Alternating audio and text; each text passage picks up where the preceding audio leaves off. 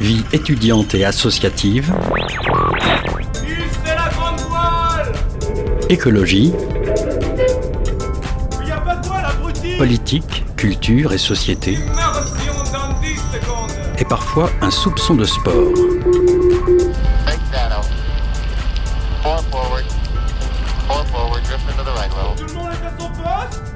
Du lundi au jeudi, 18h-19h, le sous-marin, la quasi quotidienne d'infos de Radio Campus Angers.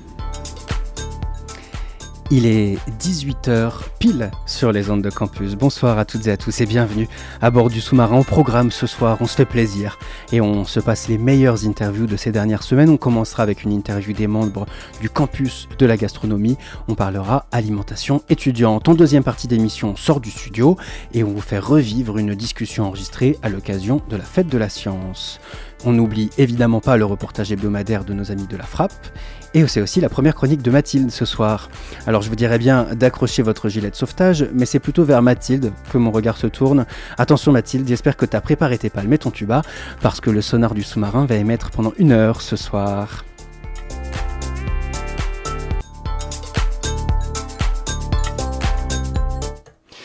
Salut Mathilde. Salut. Ah, avec ton micro, ce sera bien mieux. Est-ce que, tu Salut. vas, est-ce que tu vas bien? Ça va très bien. T'es allé euh, dans le cadre des Odyssées africaines organisées à Angers du 14 au 24 octobre au théâtre du Quai pour assister au spectacle Sigufine.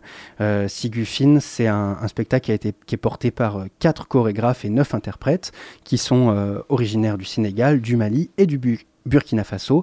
Et vu ton sourire sur ton visage le lendemain de la représentation revenu à la radio, j'ai cru comprendre que t'avais euh, pas mal aimé. Oui, personnellement, j'ai trouvé le projet super. À travers ce spectacle, les chorégraphes voulaient mettre en avant de jeunes artistes africains. Ladji Kone, un des chorégraphes de Sigouifine très très actif au Burkina Faso, s'est rendu compte que les chorégraphes africains invités dans les festivals européens étaient toujours les mêmes. Ce manque de diversité laisse dans l'ombre la richesse artistique d'Afrique de l'Ouest que les gens ne connaissent pas ou très peu. Le spectacle m'a intrigué par sa forme, le cadavre exquis. Amaladia Nor, Alioune Diagne, Naomi Fall et Ladji Kone ont chorégraphié ce spectacle selon ce jeu, beaucoup repris par les surréalistes et qui consiste à composer une phrase ou un dessin à plusieurs sans qu'aucun ne puisse tenir compte des collaborations précédentes.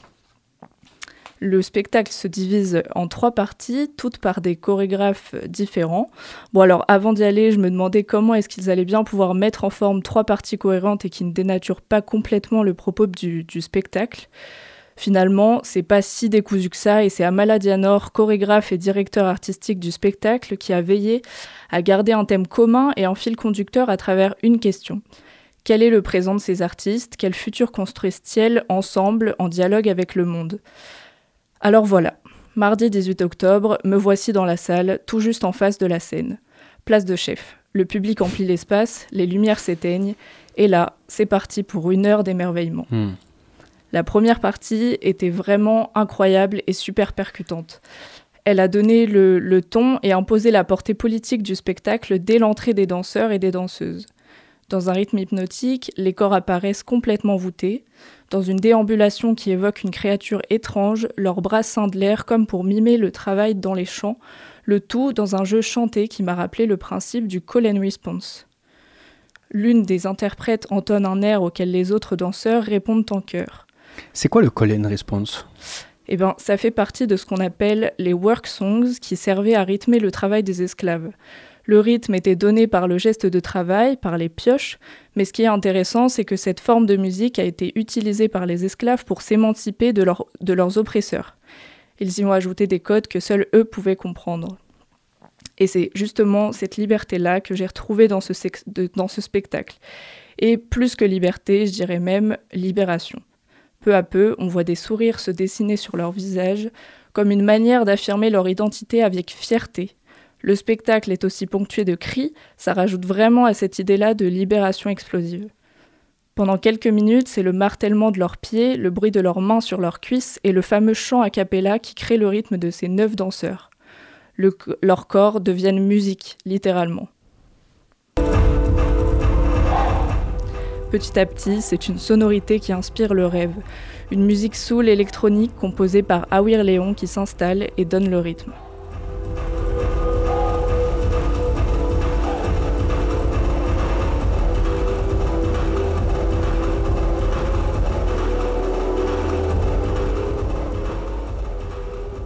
La deuxième partie, elle, est disons plus violente. Les mouvements qui étaient jusqu'à présent plutôt tirés de la danse traditionnelle africaine se rapprochent désormais de la capoeira, cet art martial aux origines afro-brésiliennes, né du désir de liberté des esclaves. On retrouve aussi beaucoup de pas qui se rapprochent du hip-hop. Le combat est au cœur de la danse et introduit le thème du jeu qui a une importance capitale dans le spectacle, puisqu'ici c'est la jeunesse africaine qui est dépeinte et qu'on voit évoluer peu à peu sous nos yeux. Les corps s'entremêlent, chacun joue avec la dualité de la gravité et de la pesanteur, ils roulent au sol et se jettent dans les airs la seconde d'après. Finalement, c'est la découverte de ce qu'on peut faire avec les corps, au-delà de leur fonction vitale, c'est la découverte de la danse, quoi. Hmm. Et la deuxième partie, elle se termine par une déclamation. Oui. Euh, nous œuvrons, cette déclamation, c'est Nous œuvrons pour la démocratie, la paix et la réconciliation. Le ton est donné. Dans la troisième partie, les danseurs se joignent et forment une chimère, un monstre qui se déploie dans un tiraillement plein de contradictions.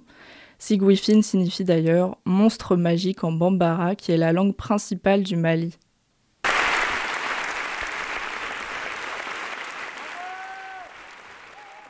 Voilà, dans une acclamation générale, les lumières se rallument, la salle entière est debout, le public est enchanté. Me voilà sortie du théâtre, la tête remplie et le cœur léger. Eh ben, merci beaucoup Mathilde pour euh, cette très belle euh, review de, cette pièce qui donne, qui donne envie. Hein. Toi, euh, tu as pris du plaisir? Ah mais carrément, c'était incroyable. Encore les yeux qui pétillent. Amala Dianor, c'est elle dont, c'est lui, pardon, dont tu nous parles de qui, est le, le, metteur en scène hein, de cette de cette pièce. beaucoup de projets en France? oui. Voilà, donc il, tourne pas mal en fait en France, euh, à la fois avec ce spectacle-là, mais euh, il a aussi d'autres projets. Euh, voilà, donc c'est à suivre quoi. Ok, restez branchés sur, sur le programme d'Amala Dianor. Tout de suite, on se fait une petite pause musicale sur les ondes de campus.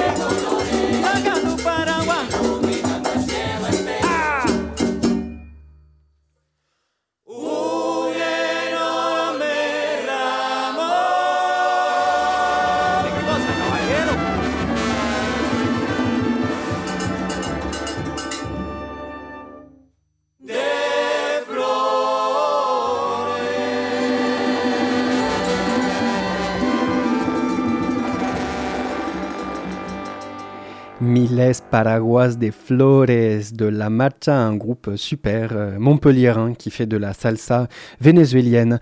On enchaîne tout de suite avec, euh, avec euh, l'interview, l'interview enregistrée il y, a, il y, a, deux semaines avec des représentants du campus de la gastronomie. L'alimentation est donc au cœur de la préoccupation de nombreux Françaises et Français. Comment remplir son caddie? Et parfois la solution est simple, donc quand on n'a pas de sous, on mange des pâtes. Pour nous aider à trouver des alternatives et des solutions, nous accueillons François-Xavier B, chef de cuisine enseignant à la Chambre de commerce et d'industrie du Maine-et-Loire. Bonsoir. Bonsoir. Également bonsoir à Michel Aubinet, président du campus de la gastronomie et de l'ESA. Bonsoir. Bonsoir. Et également, enfin pour compléter cette, ce beau plateau, Camille Doucet, étudiante ingénieure agronome à l'ESA, l'école supérieure des agricultures. Bonsoir. Bonsoir. Tout d'abord, je vais m'adresser à vous, euh, François Xavier. Comment bien cuisiner des pâtes pour pas cher? Vaste sujet. Euh, alors les pâtes, il existe euh, de blé. Euh, vous avez aussi à base de légumineuses, hein, ça devient très à la mode, pois chiches, lentilles corail, etc. On, voit que les pâtes, c'est, je suis passé par là aussi étudiant, c'est vraiment le repas principal qu'on a tous et toutes dans nos, dans nos placards. la recette très simple, du sel, une eau bouillante, 3 minutes pâte fraîche et, et on déguste. Est-ce que euh, c'est possible de, bien manger des pâtes euh, raffinées, ultra transformées comme Bien sûr. Oui, c'est Alors, euh, c'est ok de manger des pâtes, quoi. Bah oui, oui, complètement. On va pas se culpabiliser, parce que non, non, non, ça va. Non, non, non, complètement. Après, vous avez effectivement, c'est mieux de manger des pâtes, des pâtes, comment dire, complètes. c'est toujours mieux. Après, c'est pas le même prix non plus, hein, mais Bon, des pâtes, c'est un bon, ça peut être des bons repas. Vous voyez, les Italiens, ils sont pas plus gros que la moyenne. Hein, Le campus de la gastronomie a permis à des étudiants de visiter le marché de gros euh, de la ville, le Mine. C'est comme ça qu'on appelle un marché de gros. Michel Aubinet, euh, vous avez euh, permis à ces étudiants de visiter le Mine. Je vais vous poser une question assez simple. D'où viennent les produits qu'on retrouve au marché de gros d'Angers? Eh bien, les produits qui viennent au marché de gros d'Angers, pour ce qui concerne les légumes, viennent pour deux tiers de la région Pays de la Loire. Et pour le reste? Pour le reste, euh, ils viennent d'autres régions françaises, voire d'autres régions du monde pour ce qui concerne les fruits. Mais vous voyez quand même que l'essentiel vient des pays de la Loire, y compris sur les fruits. Hein. On, est quand même une grande région de production de, fruits. Est-ce que les produits qu'on trouve aux, mines sont des bons produits? Bien sûr. Aux mines, vous retrouvez euh, la diversité euh, en, et en fonction aussi de la, demande des clients. Et donc, on a des grossistes qui propose une grande palette de, de fruits et légumes et, on trouve de très très bons produits, oui, bien sûr. Euh, à l'heure où l'urgence écologique euh, bat son plein, euh, il est primordial de, consommer local. Donc, vous le disiez, deux tiers des fruits et légumes vendus sur le mine proviennent des, pays de la Loire. ça veut quand même dire qu'il y a plus de 30% des produits qui ne, sont, qui ne viennent pas des pays de la Loire. Est-ce que c'est grave? Alors, est-ce que c'est grave? Non, je pense qu'il faut qu'on effectivement qu'on retrouve euh, la consommation en fonction des saisons, qu'on s'habitue peut-être à manger un petit peu autrement, mais il n'est pas grave non plus d'échanger euh, et de temps en temps de, se faire plaisir avec des produits qui viennent d'ailleurs. Et, et non, c'est pas. Alors après, c'est tout un débat sur aussi euh, le problème des transports, le, coût carbone du transport, etc. Alors là, on touche euh, d'autres sujets. Alors, je vous c'est pas, c'est pas, c'est pas dramatique. Moi, j'ai pas les, j'ai pas les chiffrages de ce que représentent les, les, coûts carbone, mais euh, voilà. Il faut, en tout cas, nous, ce qu'on essaie de faire, c'est d'informer, de, de, faire passer l'information pour essayer effectivement de, de consommer au maximum euh, en fonction des saisons et au, au maximum local. Après, c'est pas, voilà. Je vais vous poser une question que j'ai déjà posée euh, euh, au, directeur de l'ESA qui était à ce mm. micro la semaine dernière. Est-ce qu'il vaut mieux euh, manger une tomate qui a poussé sous serre en France ou un steak de soja bio qui vient d'Argentine? Ouais, alors je, je, ne sais pas s'il si, si, vaut mieux manger une, tomate qui est poussée sous serre en France ou un. parce que dans les, vous, vous me posez deux dans les deux cas, nous sommes sur des, quand même des, complexités en termes de coût carbone. Euh, mais si la tomate a poussé. Euh, alors, sous serre en France, vous dites? Oui, sous serre. Oui, bah, sous serre en France. Euh, mais, prenons l'exemple de la viande. Est-ce qu'il vaut mieux manger un steak de bœuf français que, ou bien un steak de soja bio argentin? Non, mais on peut pas, on peut pas, on peut pas euh, comparer les choses comme ça. Il faut, il faut. Sauf que c'est comme a- ça a- que ça se présente face à nous. quoi On- le- c'est- Parce que la question, c'est le il vaut mieux. Qu'est-ce que c'est le il vaut mieux? Bah, C'est-à-dire, moi, j'ai envie de responsabiliser ma consommation. Moi, je suis étudiant, je me dis, est-ce qu'il vaut mieux pour moi, mon alimentation, pour la planète, etc., que je choisisse ce steak-là qui est ultra transformé, mais qui est bio et qui n'a pas de viande, ou bien ce, ce- ce- ce magnifique, cette magnifique bavette euh, 100% française? Bah, et nous, nous, de toute façon, on incite à, à effectivement manger au maximum français, au maximum euh, local, et après que c'est poussé sous serre ou pas, euh, l'essentiel, effectivement, on, on incite à manger au maximum français. Alors, vous connaissez le, le problème du, du- du recul de la souveraineté alimentaire euh, française. Donc, c'est vrai que nous, on incite à manger au maximum des produits locaux, et des produits français, oui. Est-ce qu'au niveau nutritionnel, est-ce que au niveau nutritionnel, c'est la même chose, François-Xavier B? Donc, je rappelle, vous êtes chef. Hein. C'est ça. Euh, nutritionnel. Entre votre steak de soja et Oui. votre steak de, de viande. Alors, pour rebondir euh, avec euh, ce que mon collègue précisait, euh, vous avez quand même un cheptel français au niveau de la, des races bovines qui est assez important. Euh, Il y a des agriculteurs qui font de plus en plus d'efforts dans tout ce qui est production de viande. On a aussi une production de soja française. Il faut aussi le préciser. Donc c'est vrai que, co- comme l'a comme l'a expliqué mon, mon collègue, enfin il faut euh, de plus en plus essayer de manger français. Bio ne veut pas dire bon. Ça il faut aussi le préciser. Et euh, Pourquoi? alors tous les produits bio ne sont pas spécialement bons. C'est le bio ne veut pas dire bon. Euh, Bon, gustativement, vous voulez bon dire? gustativement, tout à Ah fait. oui. Vous pouvez, euh, effectivement, le bio, c'est bien parce que vous avez moins d'engrais chimiques, vous avez moins de, de, comment dire, de produits phytosanitaires sur vos produits ou euh, dans, vos viandes ou dans tous ces produits qu'on ingère. Mais euh, il faut pas se culpabiliser en disant attention, je mange pas bio. Vous avez des produits, j'ai peut-être. tout le monde ne va pas être d'accord avec moi, mais il y a des produits de grande consommation qui sont très bons pour la santé. Si là, on parle de santé. Vous voyez ce que je veux dire? Hmm. Et au niveau nutritionnel au niveau nutritionnel, euh, entre le soja et le bœuf, vous n'êtes pas sur les mêmes euh, kilojoules ou kilocalories, euh, c'est pas les mêmes vitamines, c'est pas la même chose. Mais effectivement, c'est peut-être meilleur pour la santé de manger un peu plus varié. Vous voyez ce que je veux dire? Parce que le, le, le, le bœuf, en manger tous les jours, c'est pas bon. Manger du soja tous les jours, c'est pas bon non plus. Il faut varier votre alimentation. Camille Doucet, vous êtes étudiante agronome à l'ESA. euh, vous êtes formée en cours à toutes ces questions autour de l'alimentation, comment nourrir, euh, comment nourrir les, gens finalement. Mais vous êtes aussi étudiante avec tout ce que ça comporte de, de statut précaire. Comment est-ce que vous faites pour jongler entre ces deux, ces, ces- ces- ces deux aspects de votre personnalité finalement? Alors évidemment, on a forcément un regard sur le prix du coup de nos courses chaque semaine, Euh, mais aussi on peut avoir la chance, euh, comme moi du coup, d'avoir des parents et qui nous offrent euh, du coup des tupperwares euh, le dimanche soir pour les premiers jours de la semaine. Euh, je pense que euh, ça dépend aussi dans quel milieu on a grandi. Je sais que mes parents ils m'ont appris très jeune du coup comment bien manger, donc toujours avoir des légumes dans son assiette, avoir des légumineuses, on les oublie souvent.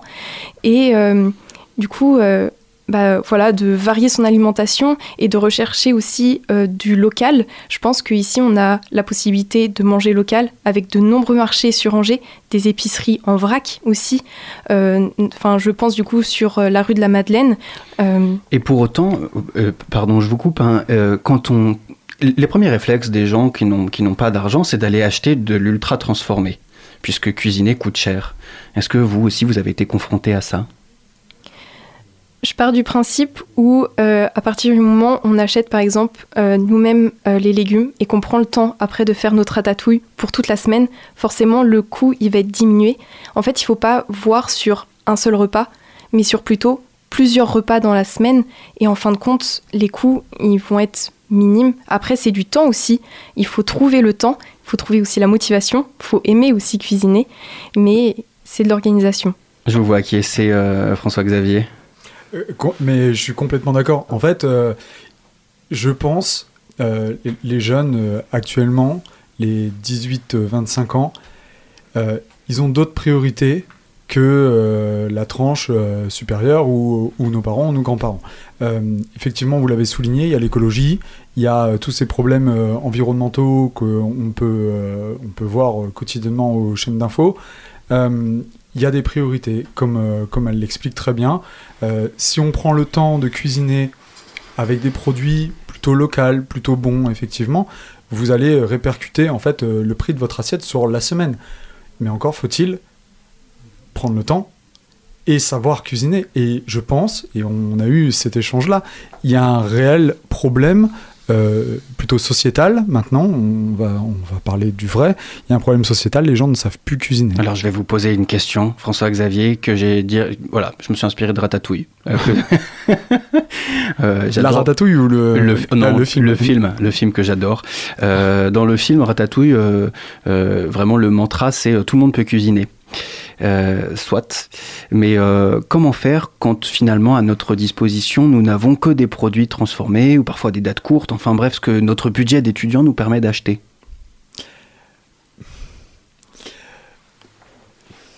C'est une question piège. hein.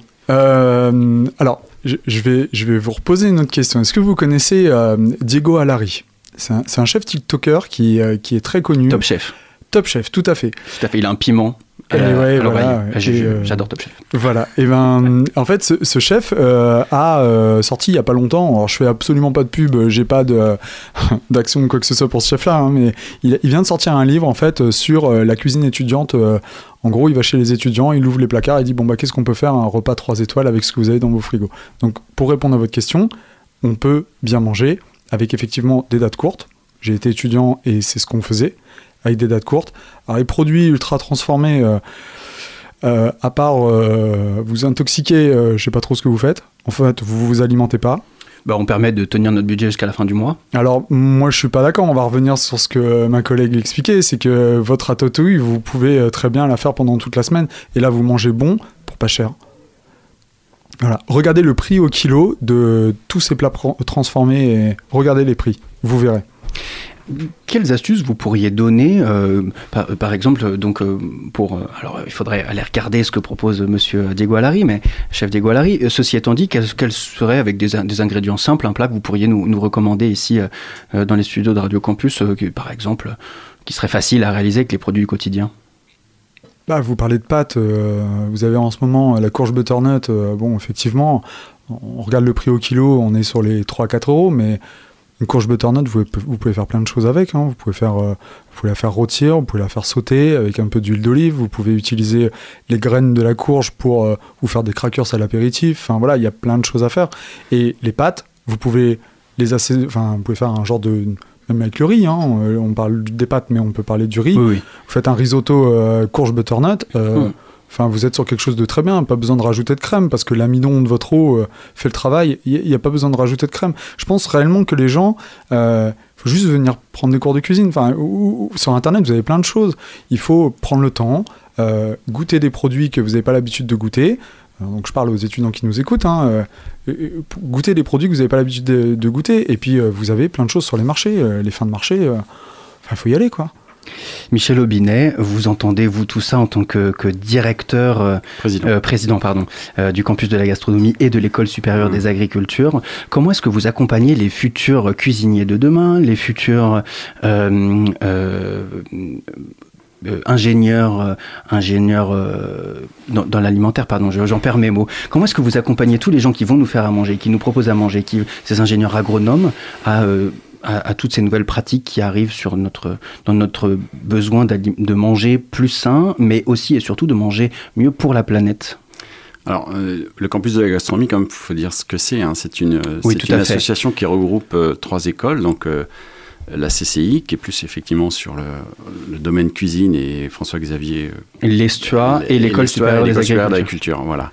Et donc, euh, nous, ce qu'on ce que- ce qu'on promeut dans cette association, c'est effectivement la, la valorisation puis la mise en place de nouvelles formations euh, communes entre nos trois structures. C'est la mise en place d'actions de recherche autour de la gastronomie. Et puis, c'est euh, la diffusion euh, de, effectivement, des bonnes pratiques autour de webinaires, autour d'ateliers du goût, autour de... Voilà, voilà et ça, c'est ouvert au, au- au public ou à nos étudiants. Camille Doucet, vous, comment est-ce que euh, vous vous saisissez de vos cours pour l'appliquer dans votre vie quotidienne? Alors, euh, Est-ce que c'est possible déjà? Alors, au cycle où je suis, je rentre seulement en troisième année. Donc, forcément, une école d'ingénieur, ça se compose en deux années de pré... enfin, deux De années prépa préparatoires. voilà. C'est ça. Donc, forcément, on voit beaucoup de théorie. Je pense que c'est plutôt l'école, tout ce qu'elle met à côté en place. Du coup, c'est euh, bah, plein de conférences, etc., qui sont mis à notre disposition. Et c'est l'étudiant à être curieux qui peut euh, aller chercher les informations. Mais je pense que dans ces deux premières années, c'est vraiment de sa personne, de la curiosité et de chercher aussi par soi-même. Quels sont les ateliers auxquels vous avez participé, par exemple? Euh, bah, justement, euh, la semaine dernière, il y a eu la leçon inaugurale à l'ESA sur le changement climatique et se rendre compte bah, de l'impact de notre consommation et de voir qu'il faut aller sur de la consommation locale et justement diminuer notre empreinte carbone.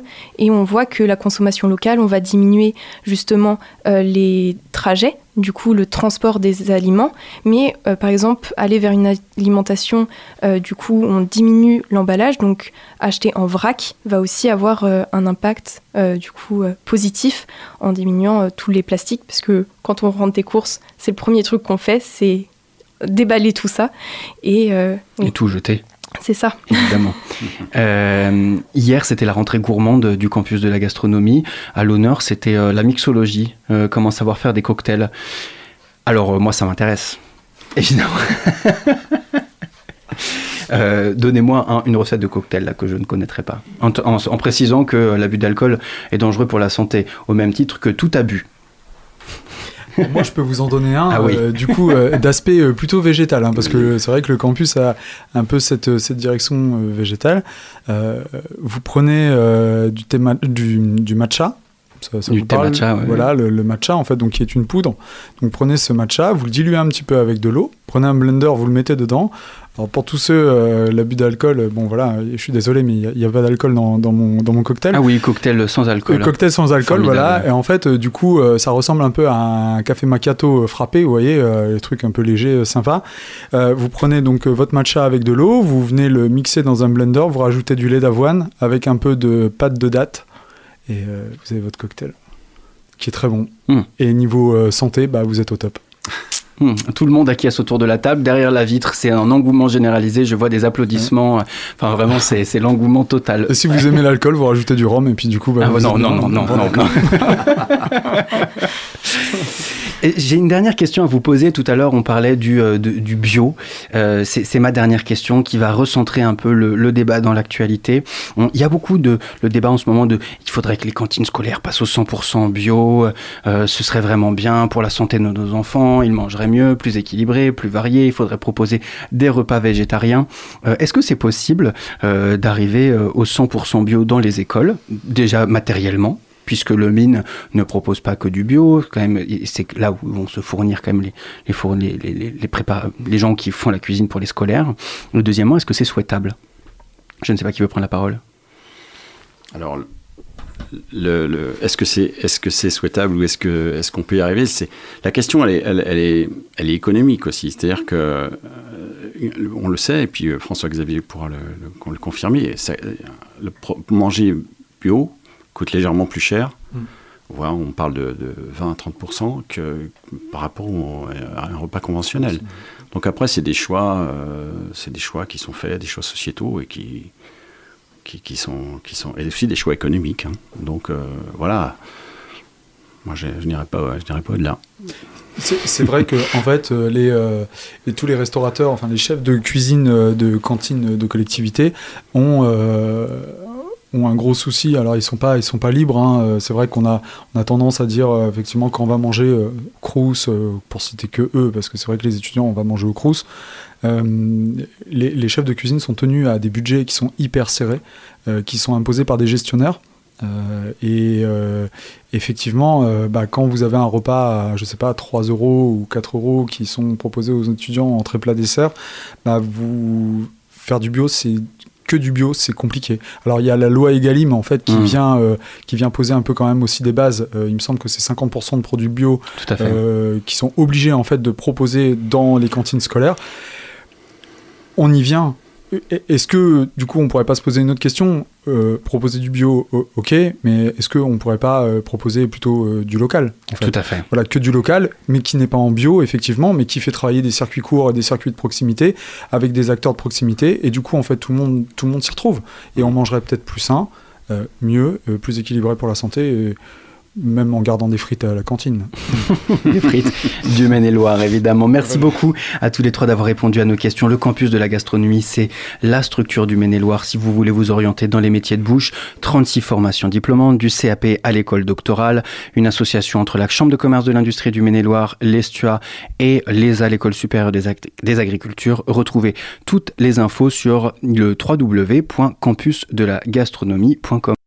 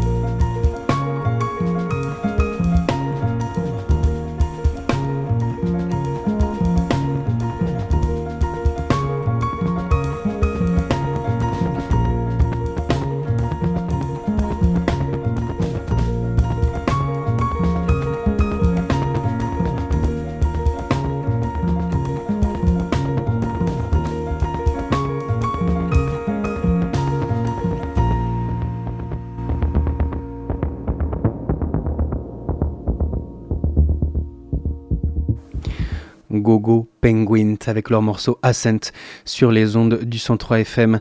Un très beau morceau. On vous recommande l'album de Gogo Penguin qui, euh, qui va arriver très très bientôt. Euh, l'interview que vous allez écouter a eu lieu le week-end dernier à l'occasion de la fête de la science. Du 7 au 17 octobre, dans toute la France, c'était plus de 6000 événements qui avaient lieu pour mettre à l'honneur les sciences et la recherche. De retour depuis la fête de la science à l'ESEO à Angers, l'école d'ingénieurs généralistes des nouvelles technologies. On continue nos discussions avec avec nous autour de la table Marie-Lise Panier et Alain Godon. Bonjour à tous les deux. Bonjour. Bonjour. Euh, vous animez un atelier pour nous aider à savoir ce que contient l'air que nous respirons dans notre salon ou notre chambre. Avec l'aide d'élèves ingénieurs, vous avez développé des capteurs pour savoir de quoi notre air est fait et nous aider à répondre à cette problématique. Euh, et pour nous aider à pardon et pour nous aider à répondre à cette problématique.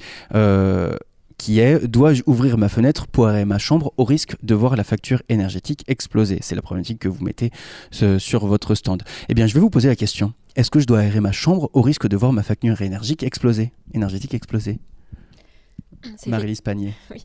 Euh, c'est effectivement une question euh, que l'on se pose euh, et à laquelle on souhaite répondre en déployant euh, différents dispositifs euh, qui vont permettre d'évaluer la qualité de l'air dans euh, les bâtiments et donc euh, d'avoir des notions sur euh, le confort, tout en minimisant euh, la consommation énergétique en déployant donc des algorithmes qui vont nous permettre d'agir sur les systèmes énergétiques et les couper euh, au bon moment.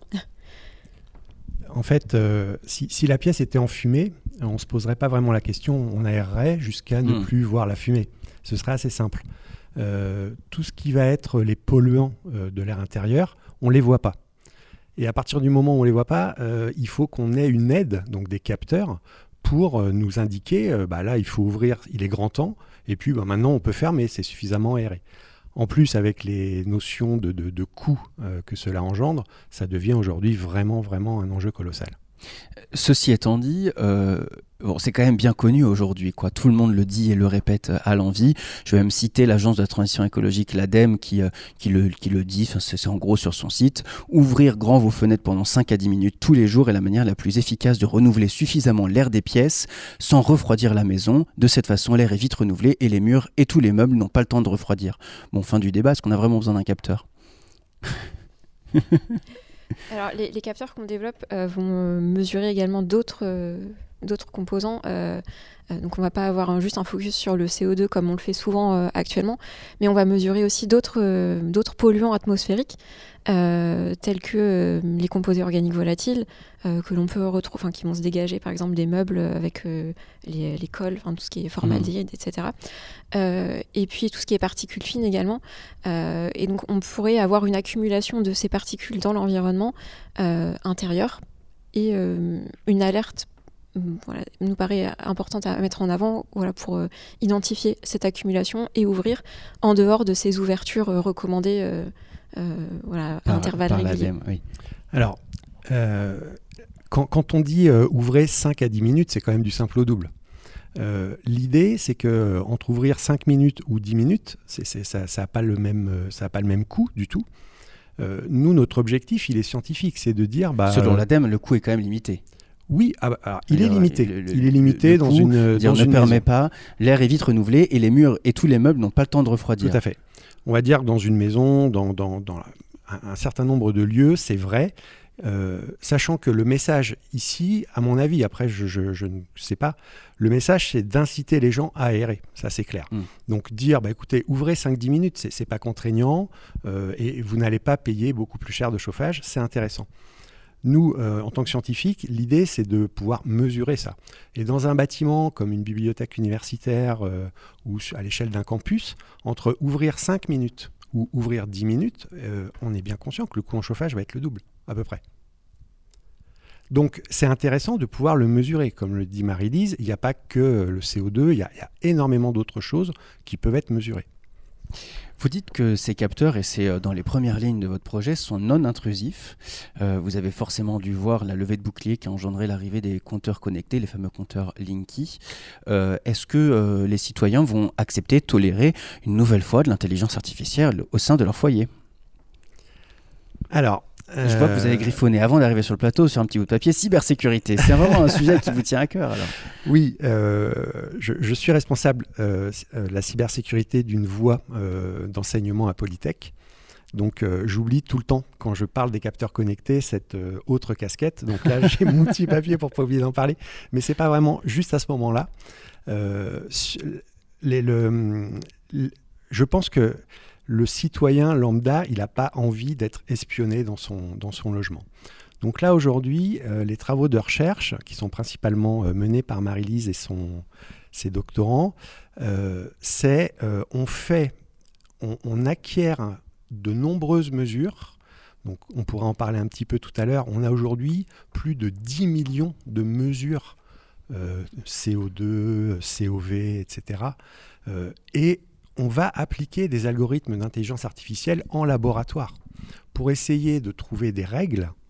Et ces règles ensuite pourront euh, être implantées chez, euh, chez des particuliers par exemple, euh, mais on, ne va pas les espionner pour créer ces règles. C'est toute la différence. Une fois que les règles ont été établies, vous transmettez les informations aux particuliers pour qu'ils sachent comment aérer leur, leur, leur, leur bâtiment, enfin leur, leur maison, leur appartement, leur alors, si ça, si ça s'adresse à des particuliers, ce qui aujourd'hui n'est pas encore euh, notre cœur de cible. Là, en ce moment, ça s'adresse à des, à des professionnels euh, là, actuellement, on est plutôt sur euh, des, en test sur des locaux de l'université, principalement, donc des salles de classe et, comme l'a mentionné mon collègue Alain, la bibliothèque universitaire, pour essayer d'optimiser la régulation des systèmes. C'est-à-dire que ce que l'on va apprendre grâce aux données avec nos algorithmes d'intelligence artificielle va être utilisé en premier lieu pour euh, faire en sorte d'allumer ou d'éteindre les systèmes énergétiques du bâtiment au bon moment, et notamment le système de ventilation.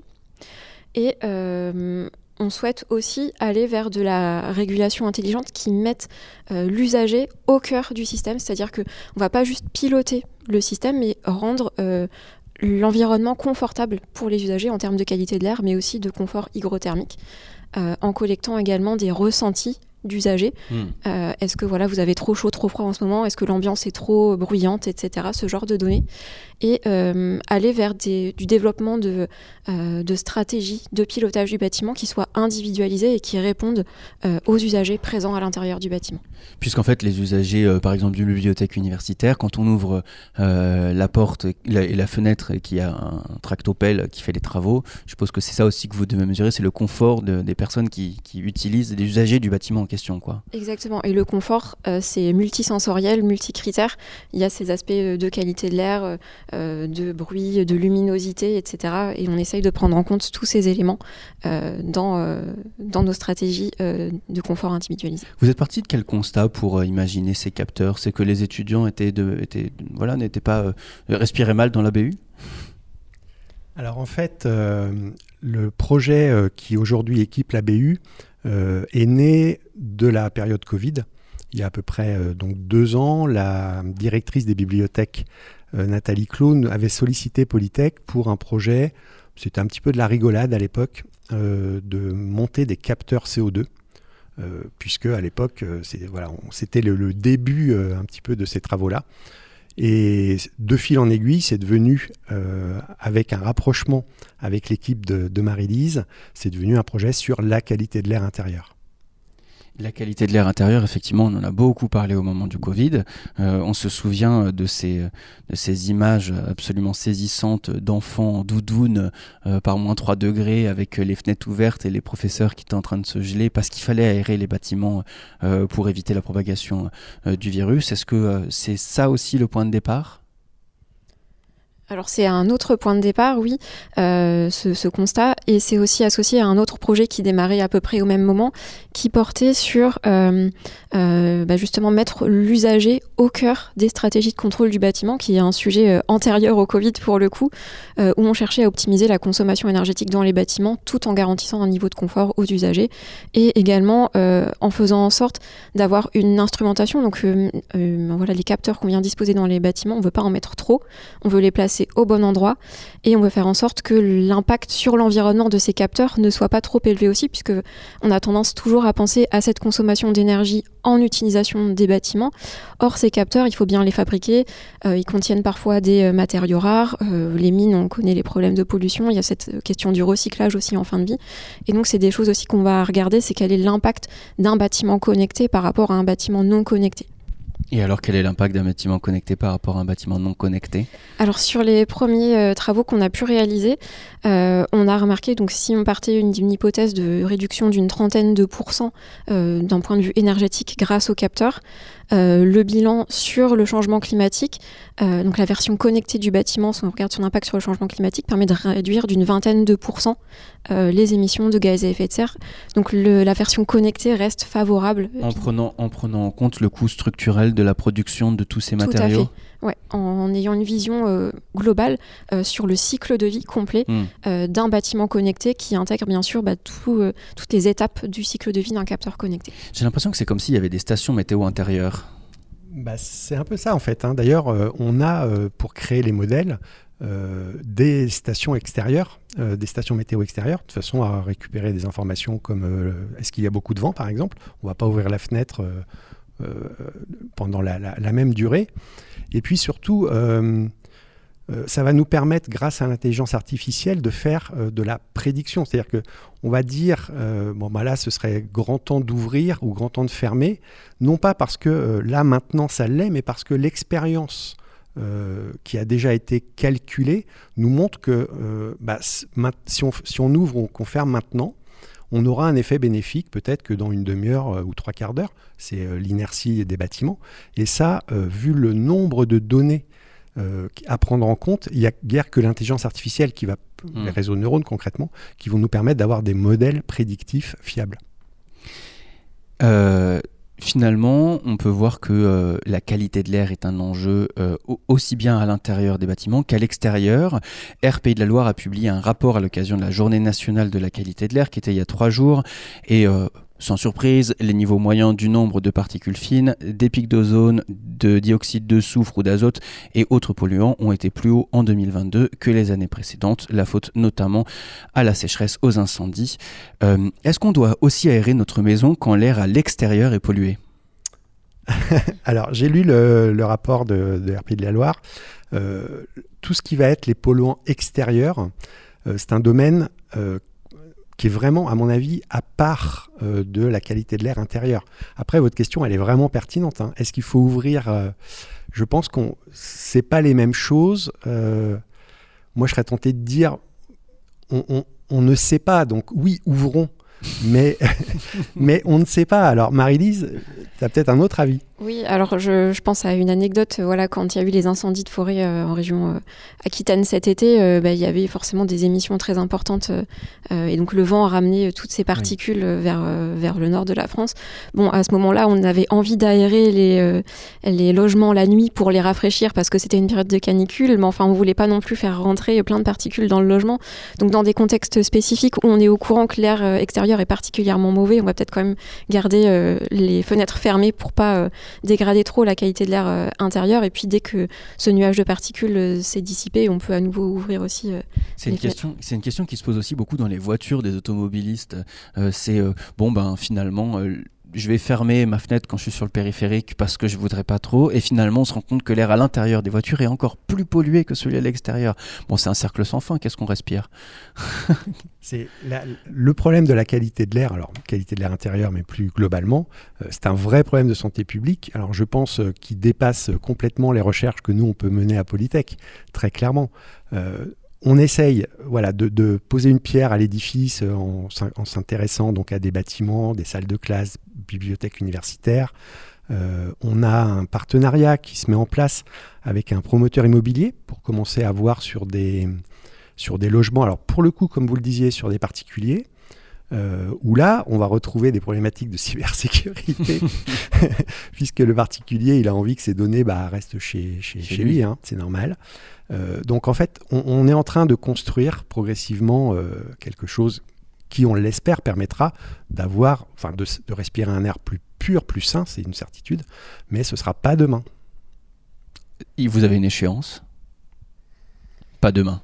vous vous êtes regardé euh, l'air quoi? On a, des, on a des projets en cours. Euh, Marélie, je crois que tu en as deux ou trois. Oui, euh, il y a plusieurs projets. Donc, certains plus orientés qualité de l'air, d'autres plus orientés énergétique et encore d'autres orientés plus confort ou environnement, qui permettent petit à petit de faire avancer nos connaissances sur le sujet et de capitaliser sur toutes ces connaissances de manière à progresser vers des bâtiments plus, plus durables, plus sains pour les habitants. Eh ben, c'est la passerelle vers ma dernière question. Au niveau de la conception même des bâtiments, est-ce que les matériaux choisis vont avoir des influences sur le refroidissement plus ou moins rapide des pièces? Est-ce que vous recommandez des matériaux plus que d'autres? Par exemple, on est à fond dans les conceptions là, des bâtiments. Hein. Alors, euh, je ne vais pas recommander un matériau plus qu'un autre, mais c'est important de garder, euh, même si on va vers des matériaux biosourcés qui sont globalement plus légers que d'autres matériaux, c'est important de garder un petit peu d'inertie dans le bâtiment. Et ça, on peut le faire aussi avec des matériaux biosourcés. On pense à l'usage de la terre crue, par exemple, à l'intérieur des bâtiments, qui va permettre de stocker de la chaleur et de la restituer plus tard, par exemple, dans les, dans les logements ou dans tout autre type de, bâtiment, et donc euh, euh, bah d'atténuer euh, les pics de consommation énergétique à l'intérieur de, nos bâtiments. On a également, par exemple, on est en train de réfléchir à des capteurs dans des isolants paille pour pouvoir mesurer l'humidité, la température, etc., dans les différentes couches de paille, parce que c'est un excellent isolant également. Merci beaucoup, Marie-Lise Panier et Alain Godon, d'avoir répondu à nos questions. Je le rappelle, vous êtes enseignant-chercheur à Polytech Angers et vous avez développé avec des étudiants des capteurs pour permettre de mesurer la qualité de l'air ambiant d'un bâtiment. Merci beaucoup d'avoir répondu à nos questions sur Radio Campus Angers.